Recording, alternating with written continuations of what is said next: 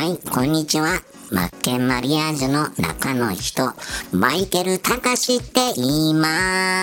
ーす。え、どっから来たの？ってアメリカから来ましたよ。ね、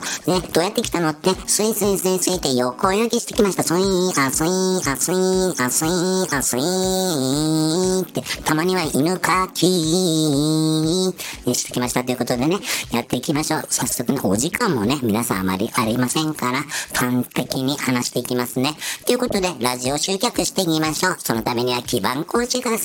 構築が必要ですよというお話をさせていただきました。で、前回はインスタグラムのハッシュタグについてお話ししました。今回はね、インスタグラムの投稿内容をどうするか、てれれれってれーん。じゃあね、早速やっていきましょうね。じゃあ、インスタグラムとスタンド FM をうまい具合に連結させていきたいよね。じゃあ、スタンド FM に集客するためには、インスタグラムの投稿内容とか投稿の仕方、ね、どうやってやってったらいいのかな、なんていうね、お悩みもあるんじゃないんですかじゃあ、豚っぱなごめんなさいね。え、じゃあ行きますよ。早速左上。売ろうとするな。プロセスを見せろ。ね、裏方もいーってありますね。え、売ろうとしちゃダメなんですよね。よくね、商品ばっかりで、こう、はい、新発売、新発売、新発売、新発売ってやる人もいるんですが、その商品自体をね、売るんじゃなくて、その商品を手にすること、サービスを受けることによって、えーどういったあなたにメリットがありますかってことを伝えなきゃいけないんですよね。すなわち、その商品、サービスが出来上がるまでのプロセス、裏側、裏方、裏側だったり裏方を見せた方がいいよね、ということですよ。そして続きまして、投稿型1、ね、投稿の型ですよ、型。まあ、これはね、いろんなやり方ありますが、例えばですけどね、えー投稿する文章を書くとこですよ。えっと、キャプションっていうコーナー。そこは、一番、まあ、つかみでキャッチコピー、先頭にね、えーなんだか驚く、うんなんだかのこんだか、みたいな。まあ、キャッチコピーですよ。一言で言うと、今日一番言いたいことは、とかね。じゃあ2番。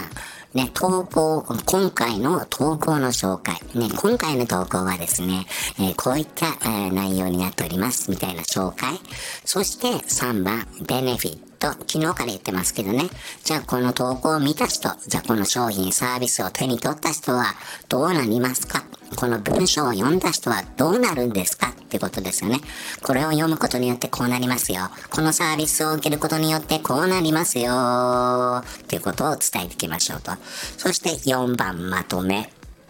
そして5番にちゃんとラジオのね、ラジオでも配信してますから聞いてみてーっていうね、てれれれってれーみたいなね、型でやるといいんじゃないでしょうか。これはあくまでも一つの型です。1、キャッチコピー。2、今回の投稿の紹介。3、ベネフィット。4、まとめ。5、ラジオの紹介。こういったのをね、キャプションコーナー。すなわち写真ではなく文章を入れるところに書いてあげて、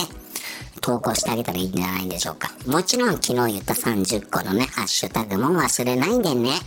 えー、じゃあ続きまして1、サービス系の提供者は、文章投稿と写真投稿を交互に行う。2、商品系提供者は、被写体と使用イメージを交互に投稿すると。これどういうことかわかります？まあ、サービス系というとね、心理カウンセラーと何でもいいですよ。整骨院の方とかでもいいんですよ。例えばね、整骨院の方のインスタグラムだとしたら、目的はですよ。やっぱりラジオを聞いてほしいじゃないですか。声を聞いてほしい。けど、やっぱりインスタグラムはインスタグラムから集客しなければいけないので、じゃあどうするかというとね、じゃあ写真を投稿しました。じゃあその整骨院の中でもいいですよね。使ってる器具だとか、あの、整骨院の風景とか、でもいいと思うんですよ。写真を投稿したら次は文章。ね。何々のね、肩こりの直し方、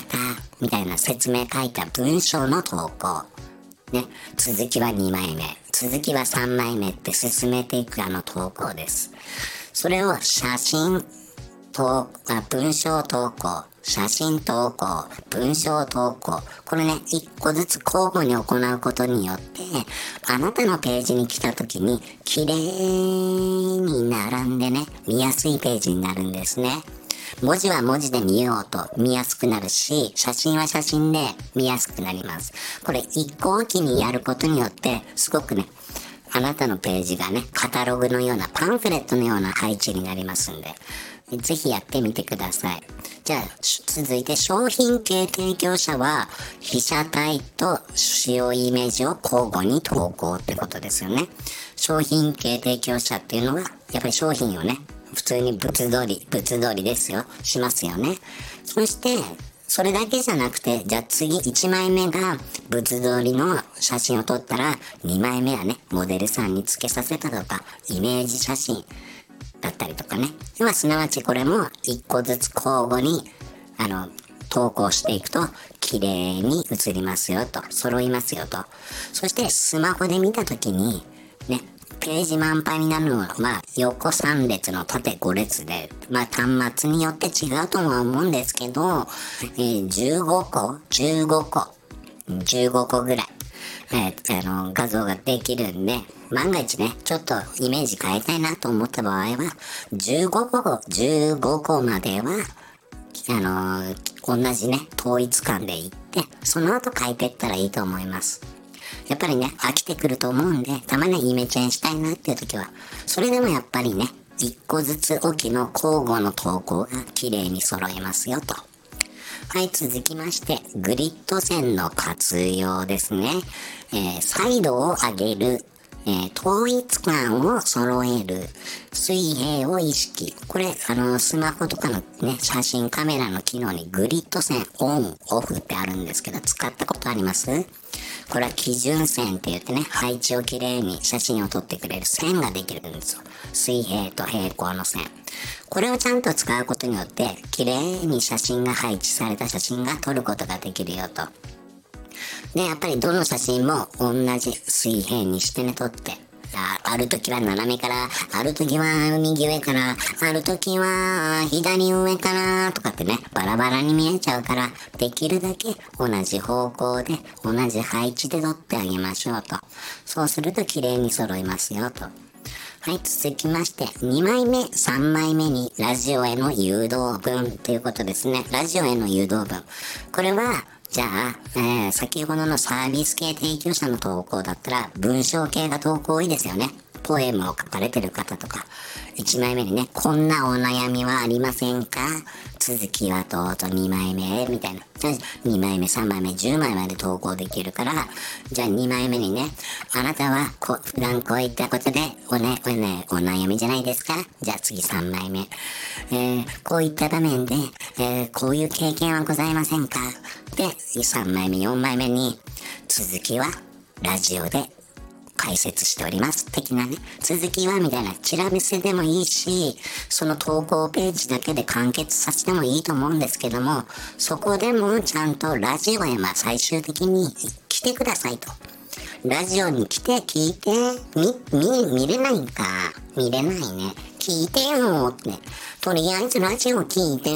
お願い。ね、だって一生懸命ね、スイー、スイーって泳いできたんだよ。想像してみて、スイスイ、スイスイ、スイスイ、犬かき、犬かき、スイスイ、スイスイ、犬かき、犬かき、スイスイ、スイスイ、犬かき、犬かきってやられたらね、かわいそうなの、この人頭いっちゃってる、行かれて大丈夫ですか？ってなりますもんね。僕だったらなりますよ。なので、必ずラジオにね、聞いてって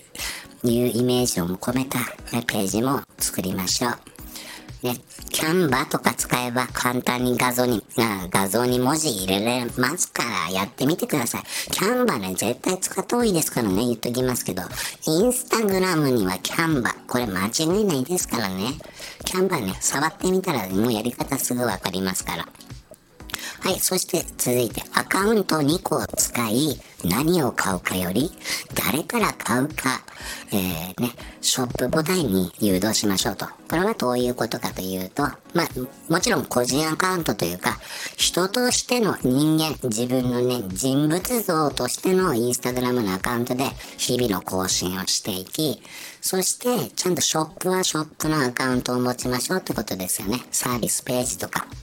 商品でもそうですけども、じゃあ、そのショップからインスタで集客するんじゃなくて、ね、これ、何を買うかより、誰から買うかってことがすごく大事です。ね、よくね、美容師さんのお店とかでも、美容師のお店の宣伝として、美容師自体が、美容室自体がインスタを使ってるんじゃなくて、そこで働いてるスタッフさんたちが、日々のインスタグラムを活用して、そして、私はここで働いてます、みたいなね。えー、誘導してあげると。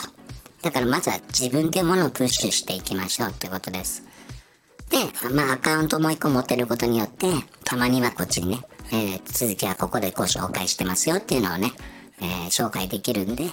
あ、やれる方はやってみてください。はい、続きまして、写真は1枚目しか見られないと思う。えー、マジで？1枚目しか見てくれないの ?10 枚も入れれるのに？だってそう、2枚目、3枚目、4枚目、5枚目、6枚目、7枚目、8枚目ぐらいにさ、あの、見てほしい写真とかあるんだよ。一番映えてるやつ？映えてるやつって、ブンブンハロー YouTube じゃないけど映えてるやつってあるんだよね。だけどね、みんなだって忙しいんだもん、日本人。1枚しか見ないって。よっぽどあなたのね、フォロワーさんだったりとか、ファンの方だったらね、あ、他にも投稿ある。2枚見てみようってなるけど、もったいないって。宝の持ち腐れってやつですよ。だから、写真は、ね、写真の方ですよ。画像の写真の方は1枚で完結させましょう。文字の入れた画像、画像編集のね、文字の、文字で伝える場合の方は2枚3枚、何枚でもいいと思います。よくほんとね、ポエムの人とかでね、漫画見たくするじゃないですか。アニメというか、スライドすると次が見れて、スライドすると次が見れてってね。一つの物語がね、10枚目で完結するみたいな。だけど、だけどですよ、せっかくラジオやってるんですから、ね、続きはこちらって感じで、2枚目、3枚目に仕掛けてあげましょうということです。じゃあ続いて、スタイフ投稿、シェア。インスタグラムストーリーから一般投稿が。これは、じゃあインスタちょっといまいち使ったことないし、何をね、実際写真載せたらいいかわからないなっていう方は、ね、ラジオ、スタイフで配信するとシェアボタンありますよね。で、インスタにもシェアすると、ストーリーズ24時間ね、表示されて、そしてそれが終わったら、普通の自分のインスタの投稿にも、ラジオのページ、何秒間かだけ再生されるページがね、投稿されるから、それ絶対使った方がいいと思いますよ。投稿ページにね、行って、あ、この人ラジオやってるんだってことを思わせないとダメですよってことなんです。要はね、あ、この人ラジオやってるんだ、聞いてみようっていう流れを作ってあげましょうってことです。昨日言ったツイッターとかはね、ツイッターはスタイフで少し仲良くなって、その往復、往復、このこの音が出ない、往復、ああ、アフターサービスとしてね、交流を深める上でツイッター使うのはいいんですけども、インスタはインスタで、ね、スタイフからインスタに行くんじゃなくて、やっぱり外部からインスタに来てもらって、そこからスタイフに行ってもらうっていう流れで使っていくといいと思います。えー、聞きづらかったですか？聞きづらかったら、次回からやめますからね。え、ということで、今回はこういう感じでした。まあ、インスタグラムの投稿、あ、今回ね、じゃあこの一個飛ばしの投稿の参考になる人、お二方、二方ね、えー、あの、言う、概要欄に貼っておきますから見てみてください。上手にやってますよ。こうやって目立つ枠つけてとか、一個飛ばしで写真、あ、こういうことかっていうことがわかると思います。やっぱりね、文字だけの、か、文字だけで、あの、インスタグラムやられてる方言いますけど、寂しいですって。いくらそれをね、交互に、交互に投稿したところで、人間性が全く見えてこない。やっぱり写真があることによって、チラ見せでいいんですよ。手元とかでもいい。日常の自分が使ってるものとかでもいいから、一向機に写真投稿してあげるのが一番いいと思います。ぜひ挑戦してみてください。大切なのは、統一感。あとはね、あなたが選んだ精鋭部隊のハッシュタグがあなたを力貸してくれますから。あとは投稿はきっちり綺麗に揃えていきましょうというお話でした。ということでアメリカ帰ります。ロシア経由で。じゃあねー。あ、どうも、マッケンです。あのね、あの、今、自分で聞いてね、ほんとね、どうしようもねえなと思ったんで、あの、ちゃんと取り直して、要点だけちょっとねおまとめおまとめさせていただきたいと思います。あの要はスタンド FM とインスタグラムを使っていくのに、まあ、インスタグラムからスタンド FM つなげていこうっていうお話をしたくてであのツイッターとかだったらインスあのスタイフでね仲良しになってさらにはオフ会的なイメージでオフ会的っていうわけじゃないですがもともと交流深められると思うんですよ。すなわちスタイフからツイッターに流れる。でインスタだと逆で、まあ、やっぱりインスタは外部からスタイフに呼んでこないとダメかなと僕は思ってるんですよ。えー、なかなかね、えーえーと、スタイフからインスタっていうのがちょっとまあまだ難しいかなと。だったらこのインスタの環境を揃えてスタイフに綺麗に流れるような、えー、環境を作ってあげた方がいいなっていうことでで要はすなわちどういうことかというとまあ統一感ですよね大事なのは。まあ、やるんだったら移行期の投稿、うんと、交互に写真を投稿して、まあ、文字文字ベースの伝えたいことを投稿する。そしてまた写真みたいな感じで、えー、これなぜいいかというとやっぱり人間性が見えてくるっていうことですね。あこの人こういう感じのものを使普段使ってんだなとかああの少し見えてきますよね。まあ別に全部顔出し OK な人は全然やってもいいと思うんですが嫌だっていう人はやっぱりね普段自分の好きなものとかでもいいし、まあ、もちろん空とかでもいいんですけどいろいろ僕もいろんなね試しにやってきてはいたんですが、まあ、僕自身このもっと過去にやっとけばよかったなっていうね失敗談だったりとかそういった上で今お話ししてるんですけどあの時もっとこうやっとけばよかったなみたいな感じで。えー、でやっぱり文字ベースだけでよくねポエムの方とか全部文字でね、えー、10枚全部使って物語を語っていくみたいなのもありますがそれで、えー、全部文字だと見えづらいですよやっぱり写真があって文字があって写真があってっていうバランスが、えー、統一感にはすごく綺麗に見えるしあのその人のページ行った時にカタログ風に綺麗に見えて読みやすいし見やすいですよ。でやっぱりサイドを上げる、うんと、サイドサイドで統一するのが一番いいと思うんですよ。カラーの統一。もちろん一番最強なのは白黒ですけどね。まあそうなんですけども、まあ、白黒だと味気がないっていうのもあると思うしその人の世界観によっては白黒もいいとは思うんですが、えーとまあ、サイドをなるべく統一すればいいと思うんですよサイドのあのカメラで編集するところにサイドを上げるっていうのがあるんですが。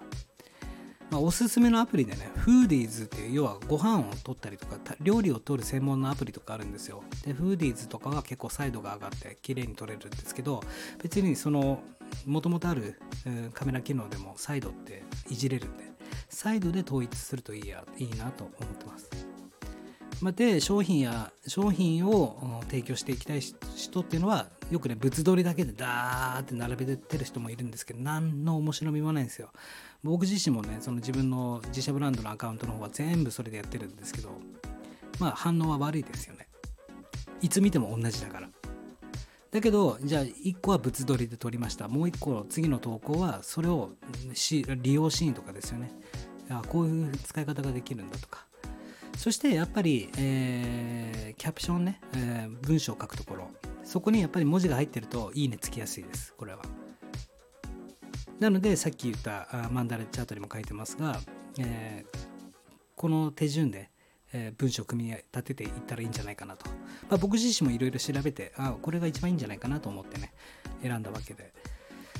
まあとにかく大事なのはね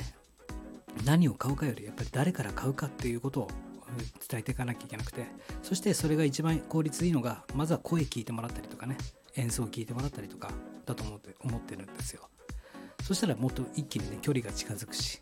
その上での